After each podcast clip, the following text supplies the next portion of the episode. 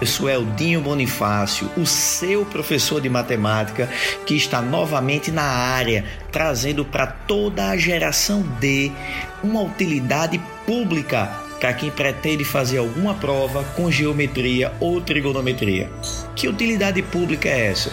Nós vamos falar hoje sobre os triângulos equiláteros e os quadrados.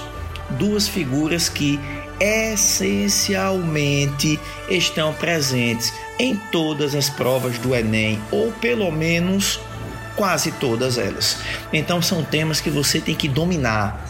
Se você sabe que eles vão cair na prova, se você não souber, você está dando um imenso vacilo e a nossa geração D não vacila. Então seja muito bem-vindo ao segundo podcast do Doutores Enem, um podcast fantástico.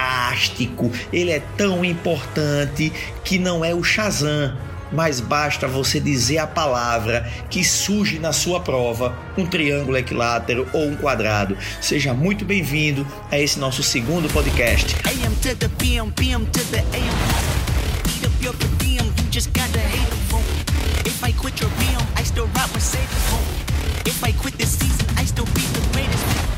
Antes de qualquer coisa, dá aquele pulinho, classifica como cinco estrelas curte as nossas páginas tá? Da, das mídias sociais, Instagram, Facebook, dá aquela curtida e aquela assinada no nosso podcast para você ficar sempre recebendo as notificações quando surgirem coisas novas, ok? Tamo junto, lembre disso, tamo junto até o final.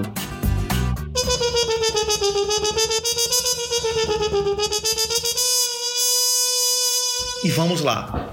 O que é que o triângulo equilátero tem de tão especial? É um triângulo com três lados iguais e os três ângulos medindo 60 graus. Que implicações isso nos dá?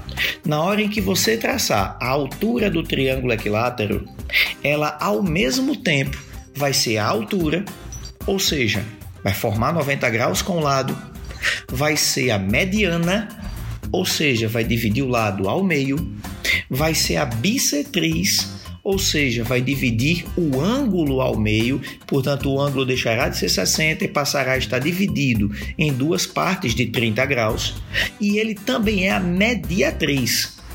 Ou seja, vai formar 90 graus e vai dividir o lado ao meio, tudo isso ao mesmo tempo. Então veja que triângulo especial.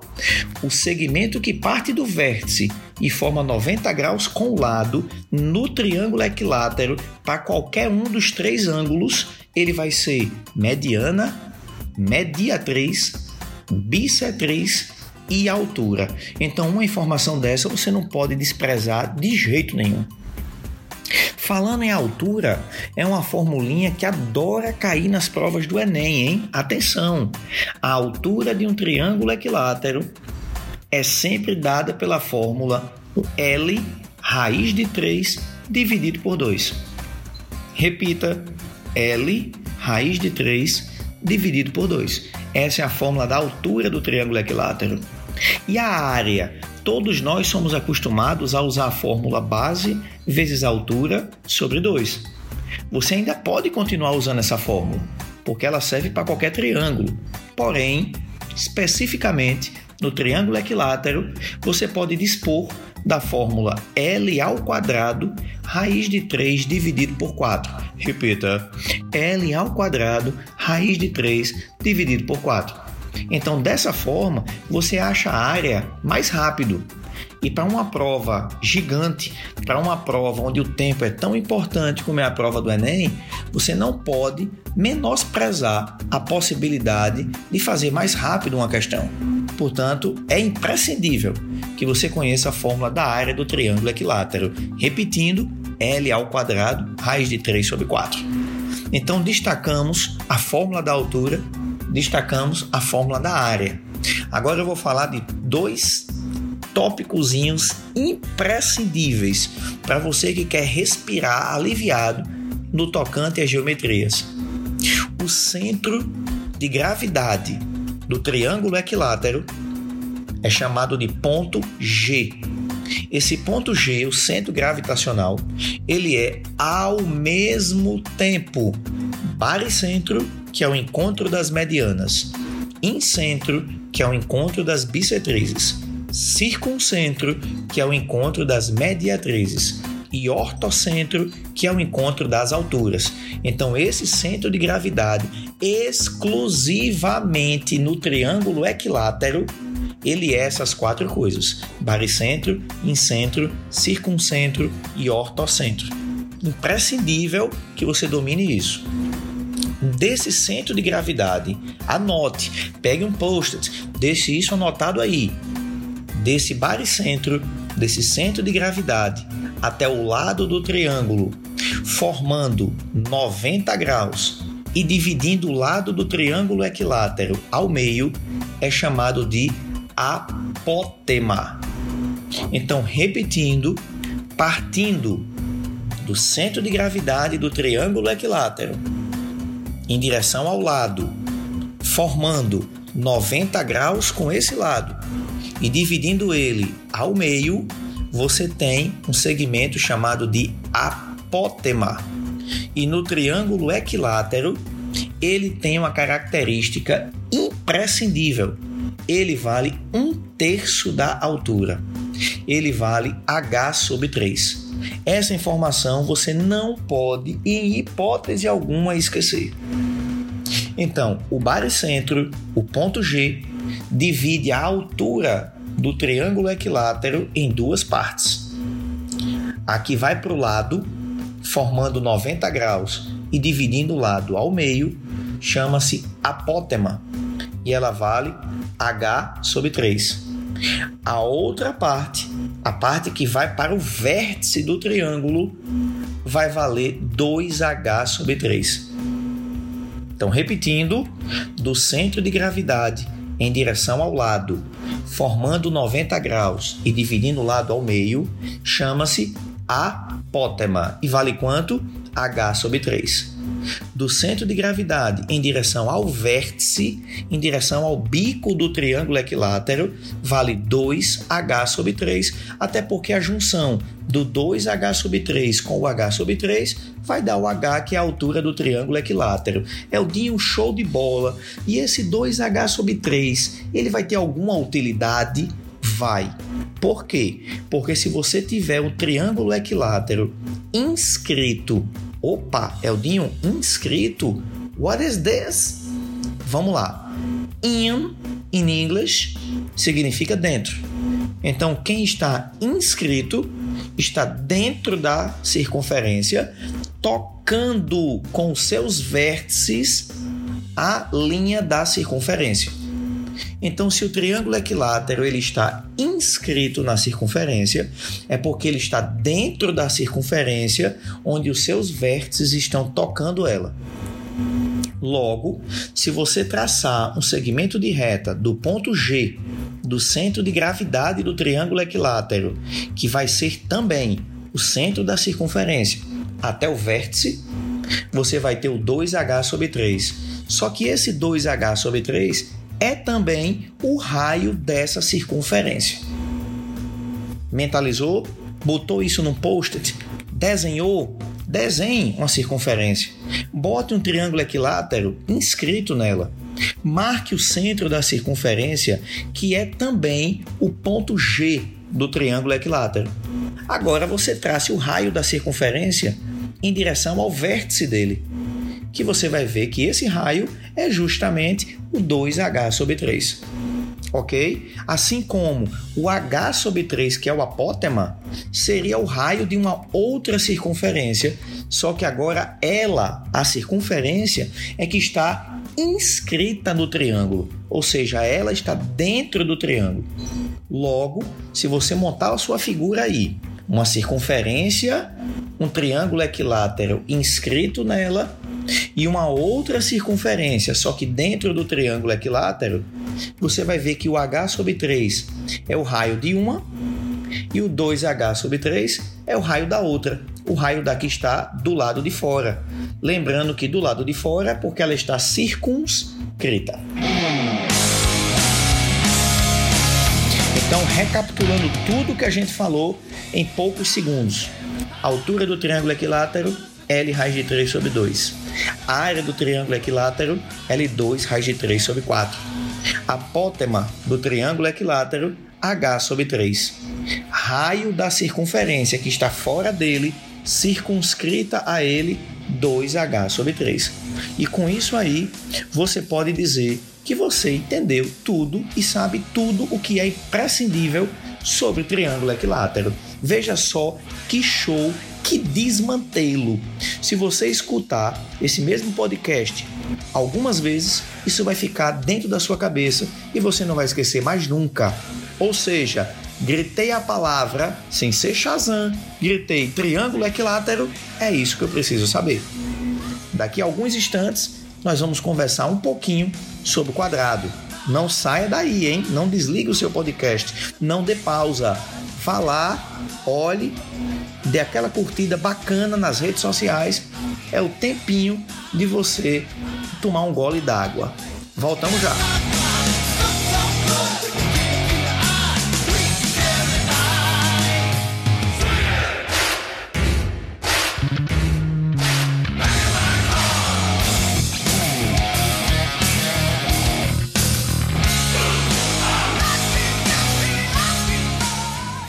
Aí, galera, estamos de volta agora falando sobre o quadrado. Essa palavra fantástica, essa figura tão imprescindível. O que é que nós temos que saber sobre o quadrado? Quatro lados iguais, quatro ângulos de 90 graus. O que é que o quadrado tem também de importante? Vamos lá. Sua diagonal. A diagonal do quadrado é um elemento imprescindível ela tem uma fórmula específica só para ela, só para diagonal, que é L raiz de 2. Não pode esquecer jamais diagonal do quadrado L raiz de 2. Área do quadrado, base vezes altura. Base vezes altura vai dar L elevado ao quadrado. Ok? Muito bem, vamos para frente. Partindo do centro de gravidade do quadrado, em direção ao seu lado, formando 90 graus e dividindo esse lado ao meio, é o conceito de apótema. Então não pode esquecer, apótema no triângulo equilátero, apótema no quadrado, apótema no hexágono regular. Conceito de apótema parte do centro da figura, divide o lado ao meio e forma 90 graus com ele. Se você desenhar um quadrado e traçar esse apótema, você vai ver que ele vale metade do lado. O apótema do quadrado vale L sobre 2. Agora imagine que esse quadrado esteja dentro, inscrito em uma circunferência. O centro da circunferência vai ser também o centro do quadrado. Se você traçar o raio dessa circunferência em direção ao vértice do quadrado, a qualquer um dos vértices, na hora que você traçar do centro de gravidade do quadrado, que é o centro da circunferência, até o vértice do quadrado, você vai ter o raio da circunferência. E esse raio vai valer justamente metade da diagonal do quadrado, ou seja, lado raiz de 2 dividido por 2. Não pode esquecer isso como a diagonal é L raiz de 2, metade da diagonal é L raiz de 2 sobre 2, que é justamente o raio dessa circunferência que está do lado de fora. Ok? Esses elementos fazem com que você diga assim: domino o quadrado. Eu ainda acrescentaria mais uma última coisa que vai ser diferenciada demais. A diagonal do quadrado ela é uma bissetriz ou seja, ela divide o ângulo de 90 ao meio.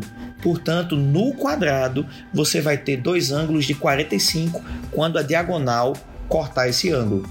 Isso só acontece no quadrado. Atenção, hein? Atenção, hein? Spoiler, spoiler, spoiler. Isso não acontece no retângulo.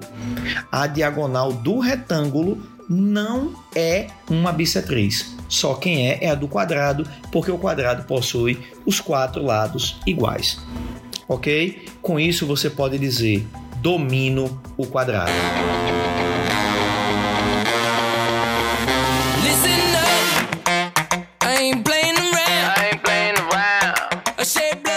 Muito bem, galera. Esse era o podcast número 2 que a gente tinha para trazer para vocês. Foi legal, foi massa, sem brincadeira, dê aquela curtida, dê cinco estrelas, fique acompanhando a gente, assine esse podcast. Não tem custo adicional para vocês, mas tem um imenso ganho adicional para o seu cérebro. Ok? Amigos, com isso eu me despeço de vocês e mando aquele imenso abraço para toda a geração D, toda a geração doutores que vai levar você ao sucesso. Grite a palavra que nós vamos sempre aparecer. Valeu, galera, e até o próximo podcast.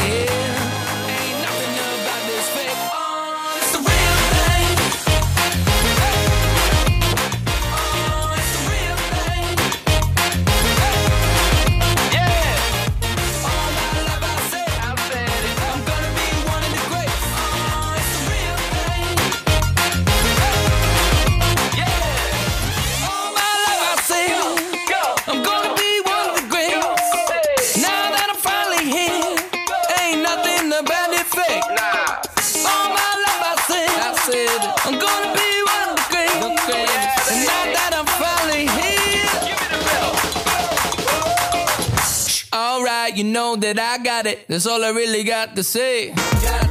I raise it up another level when the bright lights come on. Let's play. The blood in my veins runs ice cold. Clutch is number 23. Wherever I go, that's the main event. I'm used to all eyes on me. All my life I said, I'm gonna be one of the greatest. Now that I'm finally here.